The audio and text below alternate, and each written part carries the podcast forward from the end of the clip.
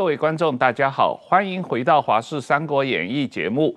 我们的节目在 YouTube 上有专门频道，欢迎大家踊跃订阅。今天我们很高兴请到了《红色赌盘》的一书的作者沈栋先生来上我们的《华视三国演义》节目，跟我们谈一下中国的权贵资本主义的运作状态。那这个沈栋先生你好。你好，主持人好，两位主持人好，石板先生好。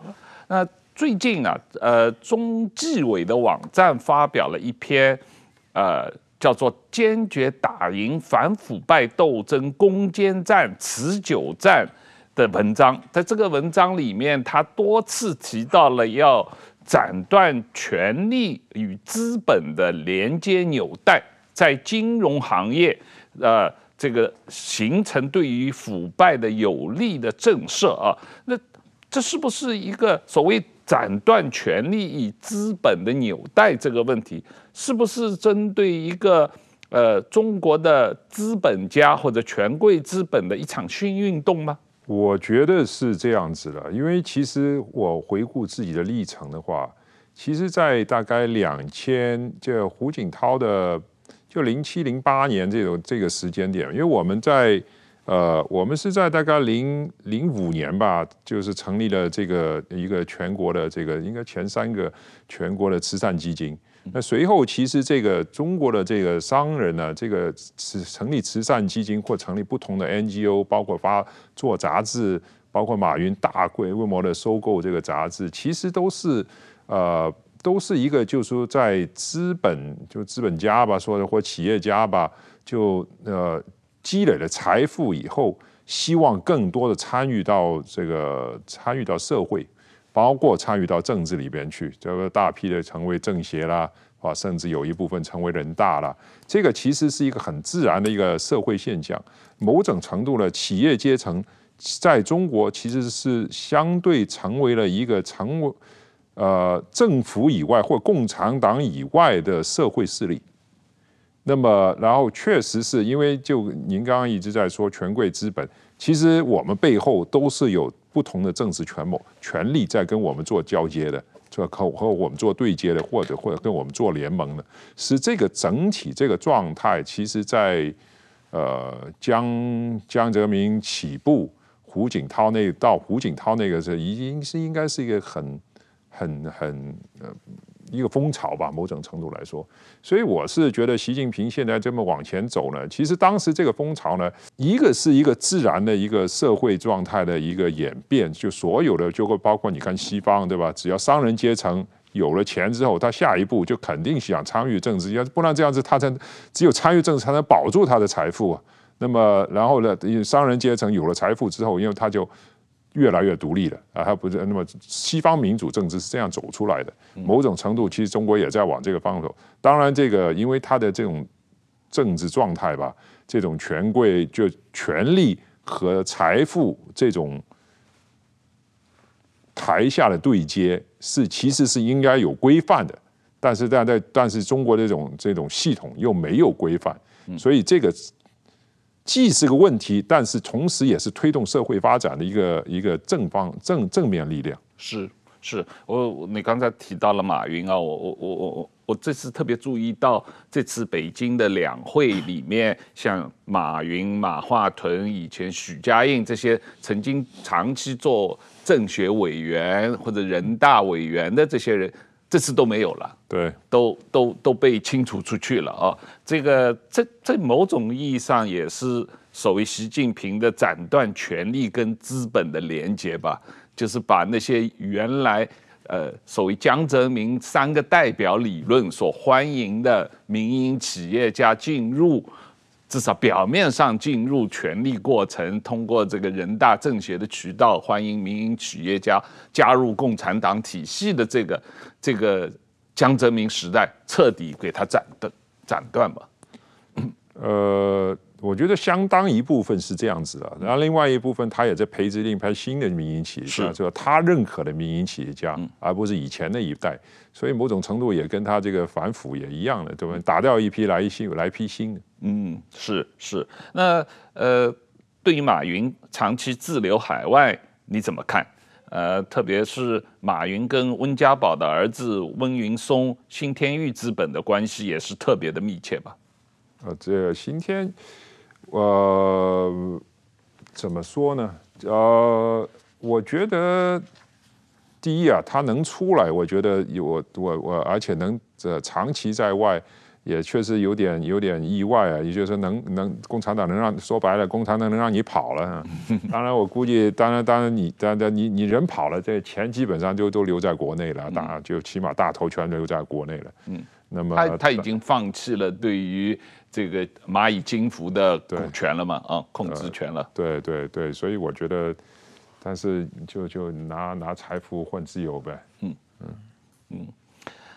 那对于这个习近平整个过去两年所谓整顿平台经济、整顿互联网权贵、整顿补教行业、整顿各种各样的私人啊、呃、经济发展的这种总体的社会经济政策，你怎么看这个问题？我一直认为他习近平是有一个政治理想和政治抱负的人。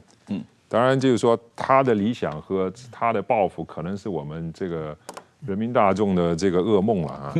这个你就不喜欢，你就可能不那，我相信就没中国没有几个人活想活在他的梦想里边了。嗯，但是呃，但是我相信他是有他的自己的政治梦想和政治抱负的。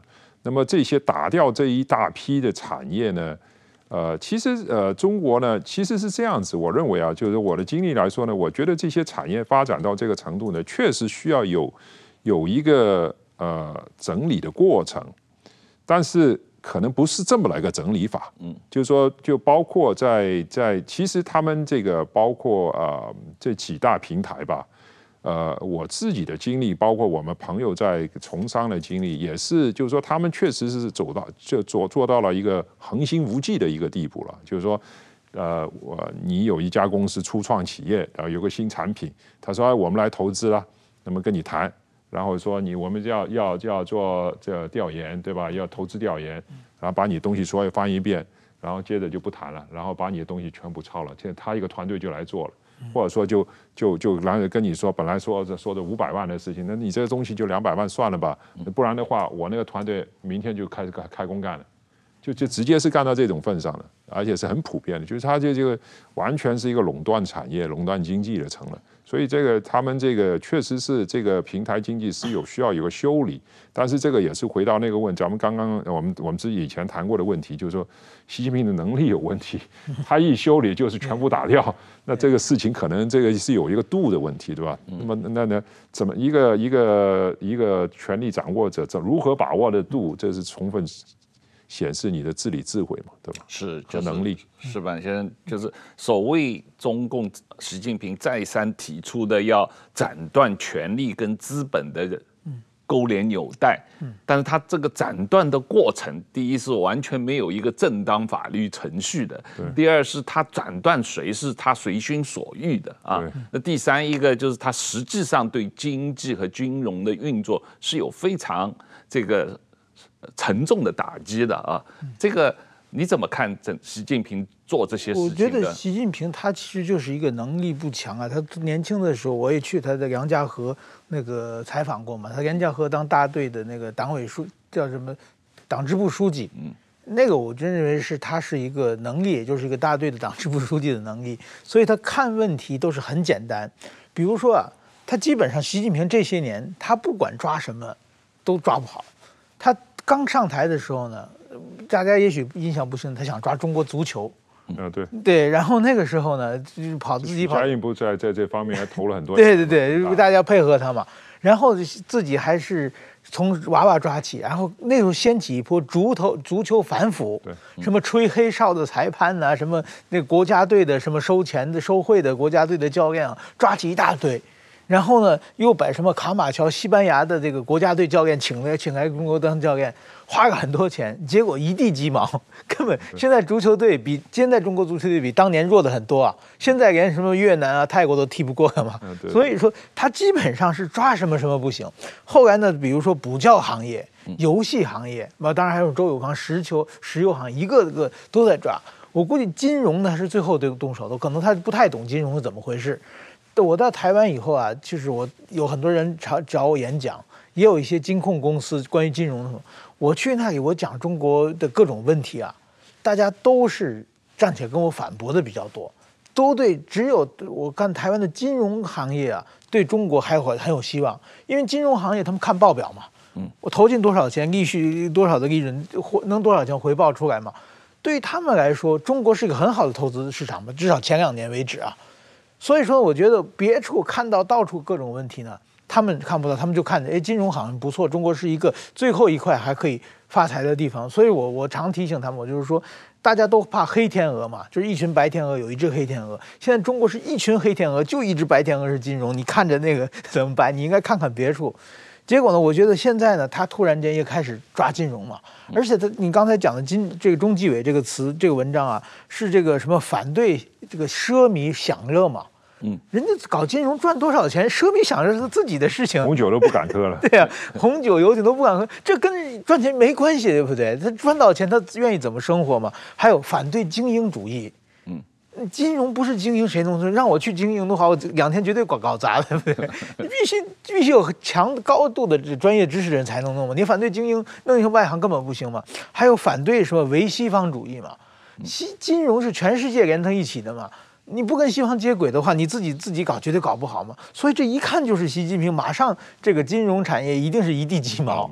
对，所以习近平他从来都是管杀不管埋嘛，干掉一个干掉一个。所以说，我觉得金融他这么搞下去，金融中中国金融一定会垮掉的。对，他这一次两会的呃体制改革里面，一个重要的就是重整这个金融监管机构嘛，有一个什么国家金融监管总局嘛，它本质上是把原来。这个朱镕基时代，呃，包括王岐山、周小川，然后留下来的呃这些呃财经官员，把他们清除出去。对，他认为他是一个，他们是就是。某种程度，他可能也是，应该也是，就就就美国说的 deep state 啊，对，他要要把你们这个以前留下的那个 deep state 不受我控制的人，就你们搞那套东西我也不懂，然后你我你我觉得你们也不是跟我一条心，嗯，全部干掉，全部干掉，就很简单的说法，就是你你看他最近干的那个，把那个 audit 四大那个审计公司，审计公司全给赶出去，全部赶出中国，下一步那下一步。怎么做？就你外资很很多，他有 fiduciary duty 是投不了这个东西的。是，他要重新考核你这些你新来的一些审计公司符不符合我的这个监管的最最低需求吧？对吧？他有 fiduciary duty 的。那你这现在把四大全给赶走的话，我我真不知道外资下一步这个这些投中国怎么个投法。然后党委党委入驻所有的上市企业。这个不管是民营的、外资的，全部要派党委进去，然后党委凌驾于董事会之上。嗯，呃，他也就算，因为我我我我在书里面说，我最早的时候，我的就金融危机之后，我的公司就给呃就就给我派了党委党支部书记嘛，啊，就就看派了党党党党党党支部书记，然后就成立一个党委在在我在公司里边。其实呃，他不一定，他不不凌驾我之上。但是呢，我马上就公司就面临这个很复杂，就管理非常复杂。对，就说我把他，他派了他他弄了党支委，但你你你开不了他吧？嗯。然后呢，他又是一个一个权力体系。对。我怎么处理？就说我作为管理者，我怎么处理跟这个党委的关系？是。那他提的意见，我到底听不听？对。然后只要做了那个党委书记那个那个那个那个人的位置，他要给自己谋福利啊。他就在你公司搞事啊！这今天说我们要搞点什么全民活动啊，党员要搞点什么活动了，那党员进了他党委那波人，我能不能开啊？对，那加工资的时候，这波人我是加多点还是我肯定不能加少点吧？但我肯定我肯定得加一多点对吧？但加多点的问题，我我我公司管理其他问题就有，人家说哦哦加了党进了他的党委，做了这个委员，我就可以加工资加多点。那我是不是要跟这个党委书记去搞搞关系去？我去做这个东西，我的管理会变成非常复杂。是，嗯，是，确实是有这样一种情况哦。这个 私营企业家跟党委的关系啊。对。最近海外资本市场比较震动的一个，就是关于华信资本包凡被失踪的这个情况啊。那他在中国的金融圈，特别是私募基金这个呃。这个 private equity 这个行业是非常有名的一个代表性的人物啊，有很大的影响力。你个人跟他也比较熟悉，你对他的被失踪是怎么看的？而且有我看呃有些报道说，他实际上已经准备逃了，而且他已经把资产转移到新加坡了。可是他为什么没有被没有逃逃走，而而反而被失踪了？这件事情里面可能有几个问题啊，嗯，就是说这个有几个问题，您这个这个这一段里面，第一个问题呢，就是包凡其实就是说是在中国这个不只是这个 IT 金融界，不只是这个呃著名人物啊，应该是教父级人物，嗯，就是说他起步的时候应该是在呃大概是两千年左右吧，两千年左右就 IT 这个产业刚刚开始。萌芽发展的时候，他已经在里边是应该是老大老大级的 IT 金融金融家，那么所以说他在这个行业里边应该属于教父级人物，这是第一点。第二呢，我觉得抓他呢，其实如果放放呃放大放到宏观一点来看的话，肯定应该是跟整数金融界呃金 IT 金融整两个产业是应该是同一个步调了，嗯，因为。如果他具体那件说丛林那件事儿，那丛林他是零七年借的那笔钱，他零啊不幺七年借的那笔钱，幺八年已经还掉了。这五年前已经还掉的事情，我估计不大。就是说中国的法律嘛，咱们刚刚也谈过，都是看你怎么摆吧，对吧？那零五年前已经还到的贷款，而且是全额还掉，利息也不欠的贷款，怎么今天成了抓人的理由呢？所以，如果是因为这个理由来说这这件事情的话，那肯定是为了其他目的啊，可能也应该是有其他政治性目的来抓的是人了。那么，这是第二件事情。第二件呢，我也看到了这个，呃呃，虽然我跟他比较熟悉，但是我他自己转机资产，我没有内幕消息啊，我只是做这个这个这个一个旁观者一个中肯的评论呢。就说目前目前情况下呢，其实。呃，过去的应该说，呃，二十几年吧，香港是中国财富的理财中心。对，就所有逃出来的财富，因为我说逃出来了，因为所有人，大家其实为什么把钱放到香港去的，就是像你共产党碰不到嘛。所以一直其实二十几年都是这个呃，香港是理财中心。那么自从呃国安法成立以后。那这个理财中心其实在急速的往新加坡转移，是。那么它的这个如果是媒体这样报道的话，因其实也是这个这个转移的这个大趋势的其中一一部分了。是。呃，为什么没有逃掉？我就说我我我我我，就是说，因为我自己经历过这个过程，就是说一个企业家，其实很多人没逃掉，大家大家很多人都说。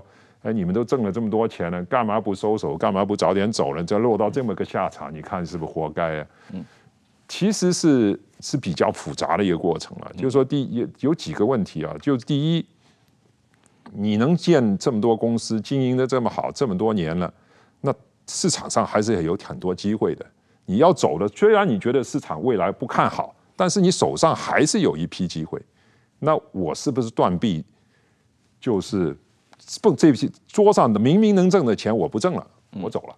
嗯，这个这个这个决心，我觉得是很难下的。是，这是一个问题。第二个问题呢，就是说你开了一个公司，在基本上这二三十年在中国市场走过来，那是有一大批这个跟你这个怎么说呢？经过腥风血雨走过来的兄弟姐妹的。那现在你说你关门，你说你走了。那兄弟姐妹们说：“那你挣钱，你挣够了，你拍拍屁股走了，我们怎么办呢？我们还没挣够呢。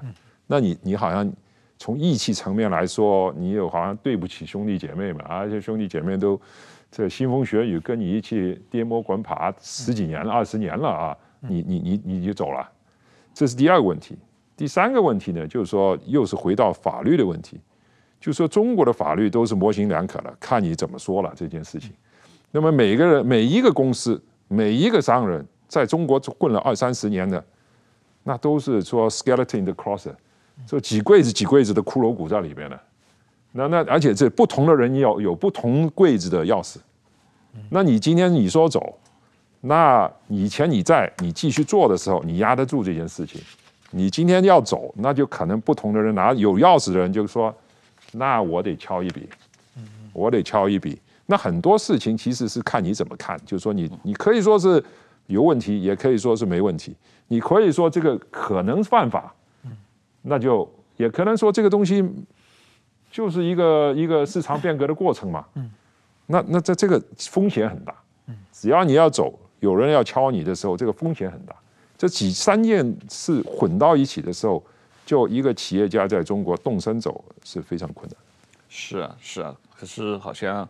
有人走成了嘛？潘石屹就走成了。但是你看他潘石屹相对来说了，但是你想他这个他那个公司想 SOHO 中国要卖给黑石嘛？对，这给中国政府拦了下来嘛？对。然后那站在那里边损失了多少钱呢？是损失了应该是当时他第一次交易本来要走的时候两百多亿吧？对，两百多亿人民币吧？嗯。然后后来又砍价砍，第二次要走砍了应该砍了三分之一。是。然后还中国政府还是拦了。所以他他走一走，这个成本就是两百多亿人民币啊，这个这个机票很贵的。对，但保命要紧嘛，对。但是对对，很多人这个没没没没有这个壮士断臂，所以他是小个子聪明，小个子聪明。是。所以马云就是跑到香港，跑到泰国、澳大利亚，又回日本，他就是不进中国。现在可能也是，我估计他们想，一旦回去，就可能出不来了。我觉得很多人都有这种恐怖心情。是是，你他。他中纪委一定是按照蚂蚁金服上市当时准备上市的这些投资者的名单，再一个一个查嘛。对，当时蚂蚁金服上市的不是有之前不是有很多这个入股的这个投资者嘛？这个包括刚才我我们讲的温家的这个呃这个呃我温云松的新天域也是一个重要的投资者嘛啊，还还有。可能上百个这样的投资者，他如果按照这个名单一个一个查的话，那那那被抓的人真的会不少啊。对对，因为另外一个就是说，中国的首富们基本上都是国安的重点关照对象。对，基本上因为国安其他，不然他还看他吃什么饭呢？对，他基本上你他们的这些人的电话啊，嗯呃，通信啊，包括平常都是全部是有人跟着来的。是，你你在书里面有很多次强调这个。分析中国要区分习近平、区分中共和中国这三者的利益，是呃，能不能举个例子来说明这一点？习近平、中共、中国这三者利益的矛盾之处在哪里？哦，是是是，因为我是觉得这西方啊，包括很多媒体在呃写中国问题的时候，经常把这三者是互为运用，然后好像这是等同的关系。但我认为这个完全不是一个等同的关系。我觉得举一个例子，就是说，习近平这个呃，现在任期又延长任期，对吧？无限执政，那对习近平是有好处，但对中共是对中共共产党，这是一个绝对的大大的伤害，对中国也是绝大的一个伤害。那么打台湾，打个比方说，打台湾对共产党的这个执政很难说。到底是好，因为看你打的输打的不赢啊。但是在这某种程度是你的职，那么对对习近平来说，他的想法是他有个人的这个怎么怎么说呢？历史定位。对历史定位。对。那对中国来说，其实是一个坏事儿。对。对吧？最后你最后就不管你打不打成，那后边杀过来的西方的制裁可是不得了的事情。嗯。那对中国来说，所以他们每这三个点的考虑点是不一样的，利益是不一致的。我觉得大家在做。中国分析的时候，不能把他们这个等同来互为调换。是是，就是这个，尤其现在习近平的做法越来越极端，他实际上对中国的利益的损害是非常深刻、长远的。对对，这也是其实某种程度来，呃，顺着同一个话题，也是为什么有一些红二代公开出来反对他，就是认为他在他损害了共产共产党的利益。是是。他他确实损害共产。我觉得中国，当然您讲的很有道理，就是我们多少次一直是要把中共和中国分开，很那就是我们一直就是，但是我们作为一个日本媒体嘛，我们写中共的话就没有说服力，写中国，我觉得中国一个体制是党在国上，人在党上嘛。对，嗯，就是说，那么其实我们分析还要分析中国的各种可能性，其实还要重点分析习习近平嘛。因为他的想法可能决定大家的命运嘛，但是说习近平做的恶和共产党做的恶跟中国完没有责任嘛，不不或者是间接责责任小一点嘛，就很多人因为讨厌习近平、讨厌共产党，开始讨厌中国人。我觉得这个是中国人，他们是更严重的受害者。对不对？台湾、日本可能也是中中共习近平的受害者，但是中国人民是更严重的受害者了。这一点我觉得确实是有的时候需要分析分开一下，就是要把韭菜跟割韭菜的人分开 处理。对，一个是这方面，另外就是对他，他就说分析他的政策的时候，或者他政策取向的时候，很经常大家是没有考虑。这我看的是大家很经常没有考虑他们个人利益在这里边做的作用。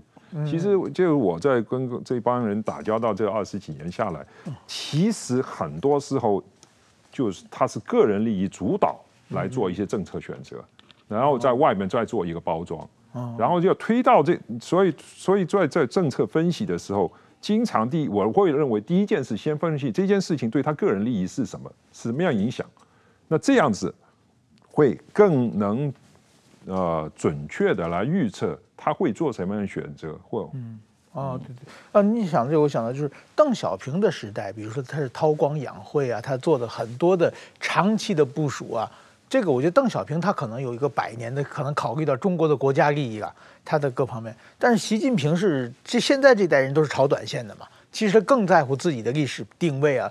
其实我觉得我们考虑中国的阴谋论啊，中国对外海外的各种渗透，各种什么的话。往往考虑的是中国的有有一个百年的构想，其实我觉得共产党这些人他们其实是很短线的。对对对，我觉得这个也是一个度的问题。就是说共产党呢，你说长线嘛，他有一个终极目标，就是说他他要这个我要我要在中国永远执政下去，这个都已经写在党章里面，写在他们已经写到国法里面去了，对吧？我这一党专政，这永远在这执行。这从这个角度来说，他有一些长长期目标，就是说我哪些东西。就是说，我是必须要做的，对对吧？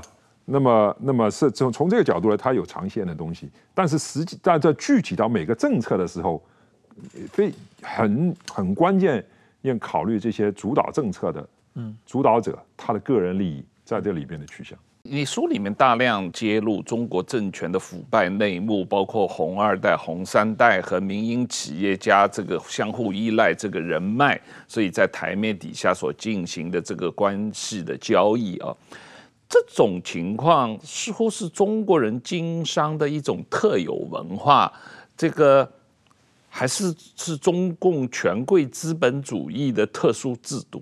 我倒不认为是这的文化，就是。我我我会比较不倾向于吧，认为是文化主导，因为你这一说到文化主导，这个事情就没解了。这个几千年历史，中国等于是给大家推卸责任了嘛？啊，对对对对对，而且我我确实不认为这个是关键，就是说我认为的关键就是法律。嗯，就中国的法律是，就是说没有法治的，有几个问题在里边，就是说先先甭说这个法放在那里，它执不执行，这是一个问题啊。你更还有一个问题，就是说，它的法律是不断在变的。就打个比方说，习近平现在随便就变，盖了一个改了改了一个宪法，他永远执政。嗯，就是你看过去在改革开放三十年，这法律是不断在演变的，对吧？没有大概十几年前，这个投资还是一个犯罪行为，因为叫投机倒把。嗯，所以所以在这个过程中呢，大家对法律的整体，就包括官方，包括每一个参与市场参与者。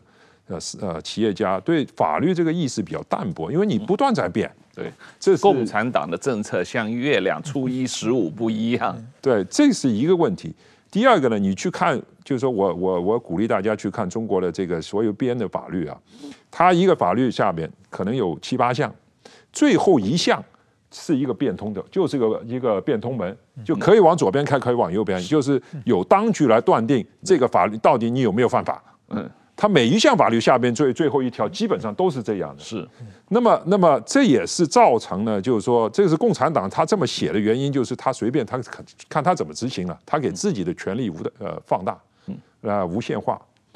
那么，那么造成的对社会造成的影响呢，就是说，什么都是可以商议的嘛，就就中国是没有黑和白的，在中国运这运作没有黑和白的，只有灰。那么大家就是说，那么这在你的运行的时候，在全部是灰色地带的时候呢，就是说你经常是需要，就是说你要成成一件事，完永远是需要权力来审批或者权力来支持的，你就要呃 convince 说服权力拥有者进入这个灰色地带与你共舞。如果他权力拥有者不进灰色地带与你共舞的话，你的事儿是永远办不成的。那你要说服他。到进这个灰色地带来和你共舞，成一件成就一件事情，那你肯定要付他利益。我觉得这个整个整个体系对我们企业家来说是这么一个关系。对，然后关键就是这个法律的一个一个基础不在。是是，所以就像讲的这个法律和法律的执行解释都有巨大的不确定性。对，而且是特意的模糊性，故意这样做的。对，对是是。但是在这种情况下，最近因为这个从中共改变了政策，从动态清零到全民接阳以后。中国政府出台了一系列的所谓新经济政策来救房地产业，来重启补教行业，也可以发展网络平台经济，又鼓励民营资本扩大投资、扩大内需、引进外资。这个刘鹤去 Davos 讲，这个中国又回来了。你觉得这个有多少外资或者民营企业家会受骗上当呢？我觉得很难的。我觉得，我觉得是分两波看的。我觉得第一是民营企业家是很难的。就民营企业家这十年经历了这么多故事的时候啊，包括就是说你好像这个这边你在说的这一系列事，那边你把包房给抓了，对对吧？全全球媒体都在报这件事情。我觉得，我觉得民营企业家不大可能这个呃有发生两个事情，一个呢大家逃，对吧？能拿钱赶快拿。啊，能出去，大概是出去，然后出不去的，呃，自己先走不了，先把妻妻妻儿给送走，然后把带着钱走。那么这个是一个事情。然后呢，另外一个呢，就是做生意的时候更短线，嗯，就是说什么东西肯定短期内能挣一笔的干，稍微要长长期一点投资的不干。那么这个这个是我觉得是是是呃，民营企业整体对对目前的状态。嗯，呃，我觉得外资的话呢，外资其实也是，因为前几年我有个朋友是美呃美国一个最大的呃银行之一，他他就跟我聊他十几年的朋友，他们说那银行说想派他来做亚洲的头，他就在跟我商量说来还是不来，也是就是一个就是一个短期操作，他也他也觉得中国长期不看好，但是可能短期内还挣点钱。但问题是，现在短期也不怎么挣钱了，所以我觉得外资也很难的。我觉得这很难的。我觉得我是，所以我是从这个角度来说，我是对中国未来经济是非常悲观。是，这个悲观特别在房地产行业非常的明显啊。那你书里面也有很多跟房地产，你本身你们公司也是做房地产的，然后又跟许家印啊这些房地产大佬有很多的交往的过程。你觉得中国政府现在要救房地产行业，能救得起来吗？我个人经历认为是救不起来，因为我我我我我我介绍一下，嗯，就我们在北京盖商场的时候，嗯、当时是呃零幺三年的时候，我呢干那个项目，干一个项目，当时就决定不干商场，嗯，就因为当时我已经觉得商场已经盖得过剩了。嗯，那么好像万达这种公司，我们当时就觉得这个东西没法弄了，因为特别是中国的这个数字经济啊上的那么快的时候，而且这个很难干的。当时已经是幺幺三幺四年，我当时就觉得已经商场已经是过剩了啊。你的意思说大家都网上购物了，不需要去商场了？对对对对对，所以所以就是说，那那那就是所以商业房地产本身就成问题。当时当时啊，那是十年前了啊。那么我本身我们做机场就是工业房地产嘛，工业房地产到幺三幺四幺五的时候呢，基本上这个呃回报啊已经是破碎了，就大家在比的是就比谁的资金成本低，对吧？这个回报反正就百分之七左右，你能能把你你能把来百分之六，那就就旁边有个人能百分之五，他说那就谁愿意收更小的回报？但是就是超过就双位数的回报都没有了，那个时候已经去到百分之七的回报率了，就是说已经没什么好做的。那你剩下其实唯一当时还能做的就是住宅。那么那么但是住宅能做的原因不是说这它它其实有两个需求市场存在的，一个就是更新换代，就是它因为这个消费提高了嘛，大家钱挣多了，以前的房子建的太差了，现在我想住的好一点，是有这么一个需求。另外一个其实更大的需求是来自于金融需求，就大家都把这个房子作为金融产品来买，对吧？连我给我打工的人。分分钟下边的都是三四套房子的，嗯，他不是拿来就是他没有这个住宅需求啊，他就完全就是一个金融产品的需求，因为为保值的投资的，因为股市我也不相信股市，然后中国也没什么太多的这种金融产品可以买，钱又出不去，那我就买房子嘛，因为过去二十年这房子都已经一直在涨，嗯，但是现在习近平这个过去这几年把这个第一。相对来说，其实这个已经本身就已经走到有点尽头了。就是你你一个人买能能吃多少套房子下去了？那么那么最终你的房子还得养了嘛。然后最近这十年又在不断的消息出来要收收房产税，所以大家这本来就这有有一点这个这个整个产业已经某种程度走到尽头了。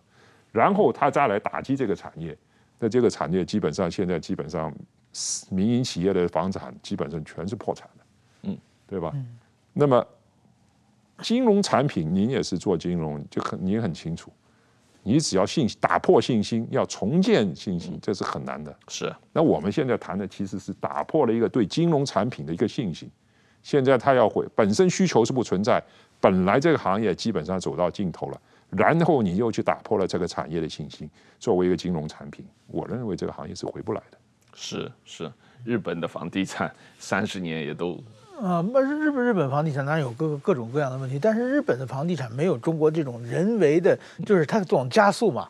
呃，但是如果说真的，日本的房地产，刚才日本嘛，我上到日本上高中的时候是房地产最火火黄的时候，对，然后突然之间垮垮下掉嘛，垮掉以后，真的所有的日本人十年怕井绳，我们这一代人的父母，大部分都是背着房贷，花了一亿日元买的房子，最后。变成跌跌到三千万，房子卖了还欠银行很多钱，很多都是这这种状况。那所以说，到现在其实我在我在日本就是多少年？我在我去北京那一年，二零零七年的时候，我在日东京买了一套房子，然后呢，过个北京，我到北京以后过个三四年嘛，在北京有一个晚会上，大家。见说你你哪一年的买的房？我说零七年吧。现在多少？我说跌个百分之三十，然后大家被当作笑话，他好好大笑。那个时候，美国在北京三年前买的房子，基本都翻番了嘛。啊，起码了。对，对，然后当时觉得日本房子竟然在跌，我们这房子旧了，当然要跌了，都是这种概念。所以说，日本到现在还没有缓上来，这几年稍微该该恢复一点。所以中国这次，我想信心一旦被打掉的话，是好几第一代人就垮掉了嘛。第二代人会留下阴影啊！父母最后临终时候都嘱咐千万不要买房子，所以说我觉得中国这代如果垮掉的话，这个信心恢复上需要很长一段时间啊。嗯，是是是这样的情况。不过这个呃，今年的北京的两会政府工作报告对今年二零零四二零二三年中国经济成长还是百分之五的这样一个这样一个目标哦。这个你觉得这种目标有意义吗？中国社会实际上是面临一个结构性增长困局吧？对，我觉得，呃，现在其实国内的大家其实也不大信这件事。他去年说百分之三，中国老百姓有没没有人几个？第一没有这个感感觉，没人感感觉是一个正增长的一个百分之三，所以这些数字对国外国内来说也没什么意义。对对对，老外来说有一个意义，就是说投资中国的人，他还是看这个中国的这个官方数字，从这个角度来说是有意义的。对，等于是说骗外国基金经理怎么样把钱投进去的时候，对对，我觉得从这个角度来说，呃，是有意义的。另外一个，其实他也是，其实这么这十年您在做这个行业的。他基本上把这个投投资分析的经济学家，这个投行的经济学家全给封杀了，谁敢说不跟着他那个数字走？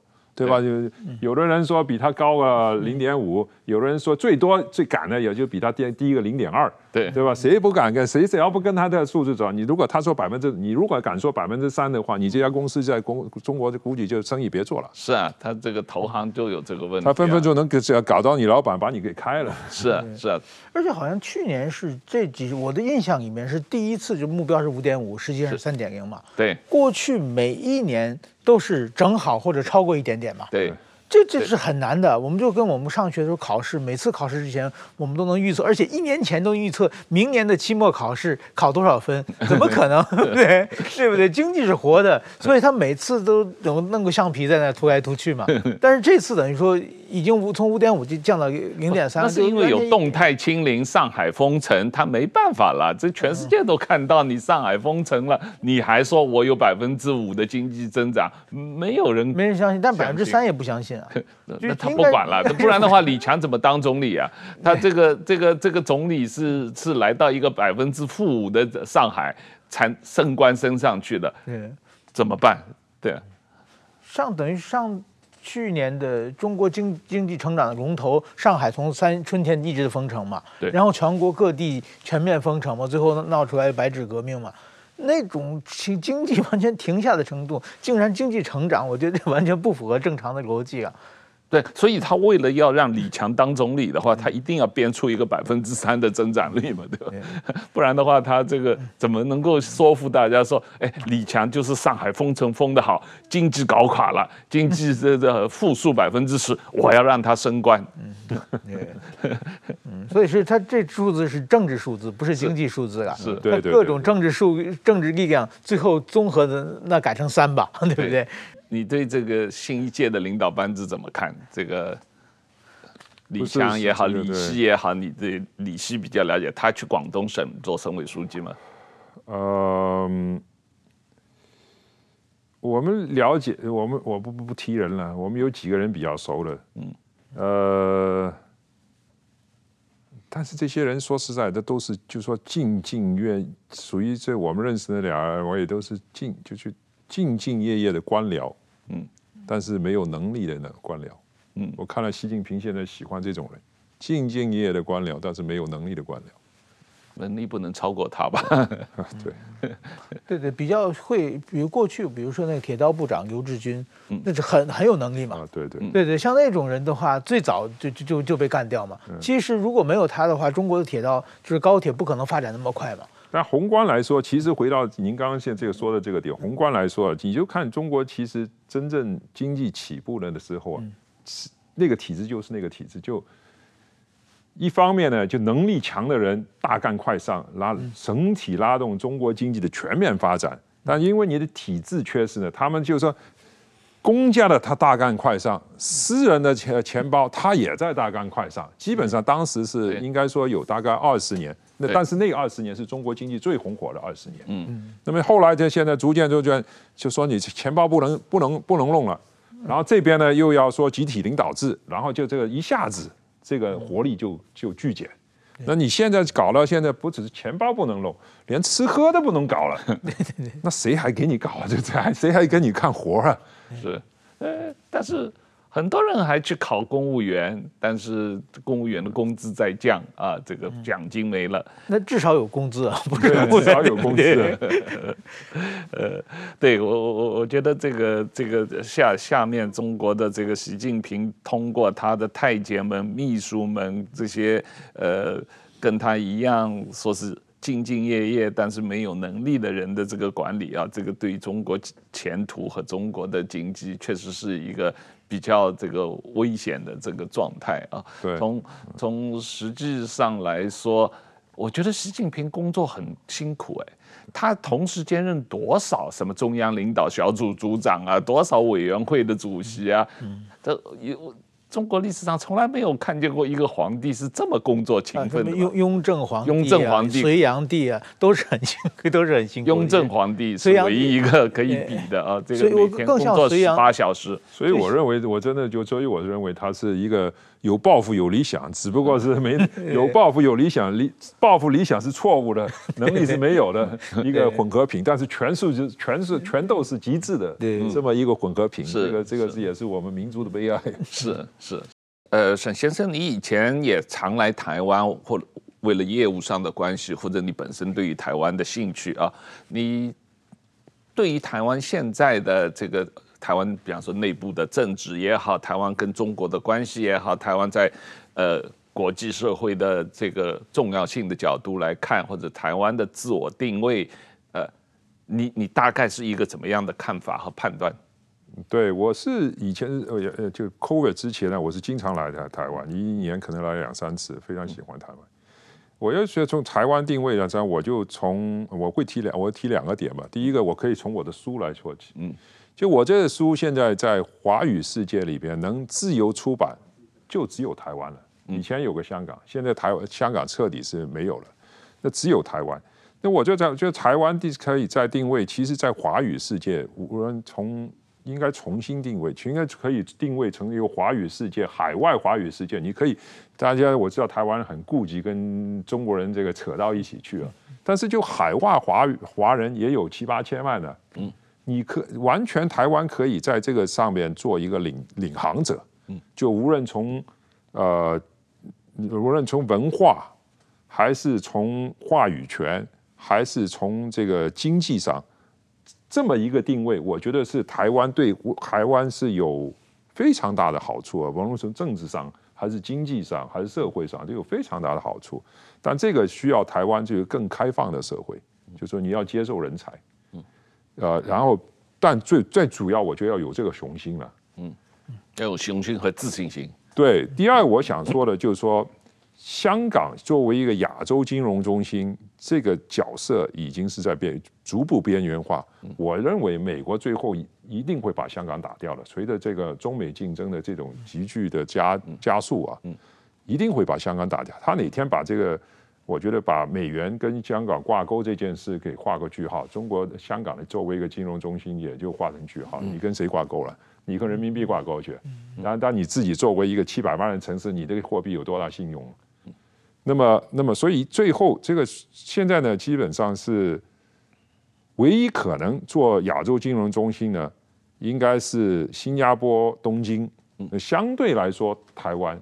但是我觉得这现在的其实东京和台湾都没有做任这方面做任何工作，其实是拱手把这个呃巨大的一个果实让了给新加坡。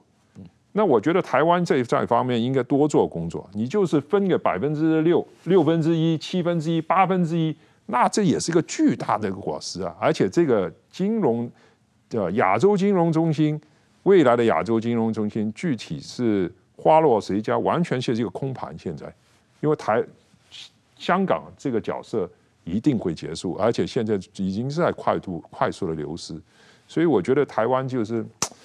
心大一点，雄心大一点，另外一个心大一点，多接纳国际人才。嗯，嗯，但是台湾人天天讨论的是台海战争什么时候爆发，你天天担心战争爆发，你怎么建立国际金融中心呢？战争爆发，我觉得台湾，但是他同时，谈同时，你问台湾人多少人相信这个战争会爆发？没有多少人相信啊。以谈台湾就是，我们都吓大的。已经听了七十年了，所以我觉得还是你平常你该做什么事情还要做什么事情。矢板先生，你来台湾的这几年，你对这个问题怎么观察？对，我觉得台湾就是说，刚才讲战争我，很喜欢谈讨讨论战争，其实大家都不相信。对对对，其实每个人没有具体的感，反而我觉得日本人很，我昨天看个报表吓我一跳，二零二二年在日在台湾的日本人减少了百分之十五。还是大家还还是被吓到的一点啊，但是台湾人我估计还是大家觉得，呃，每上每次讨论都在那里吵吵来吵去，其实不管是蓝的绿的，其实都认为战争是不会爆发的。这民调是怎么显示的。对，这这个问题也是 比较有意思的问题啊。但是在在中国的话，几乎每个人都认定他们很快要打台湾了。对，我觉得中国这个洗脑是非常成功的。嗯，对。是这个，这个，可是你觉得这纯粹是共产党的大内宣吗？还是习近平真的有这个计划呢？我觉得习近平这就是这回到我们刚刚这之前在说他的个人的这个这个利益定位啊，就历史您说的历史定位。我认为现在中国是就如果因为你看他从呃军备的发展，他的讲话，你再看他最特别是最近这一年这十二个月他的立法。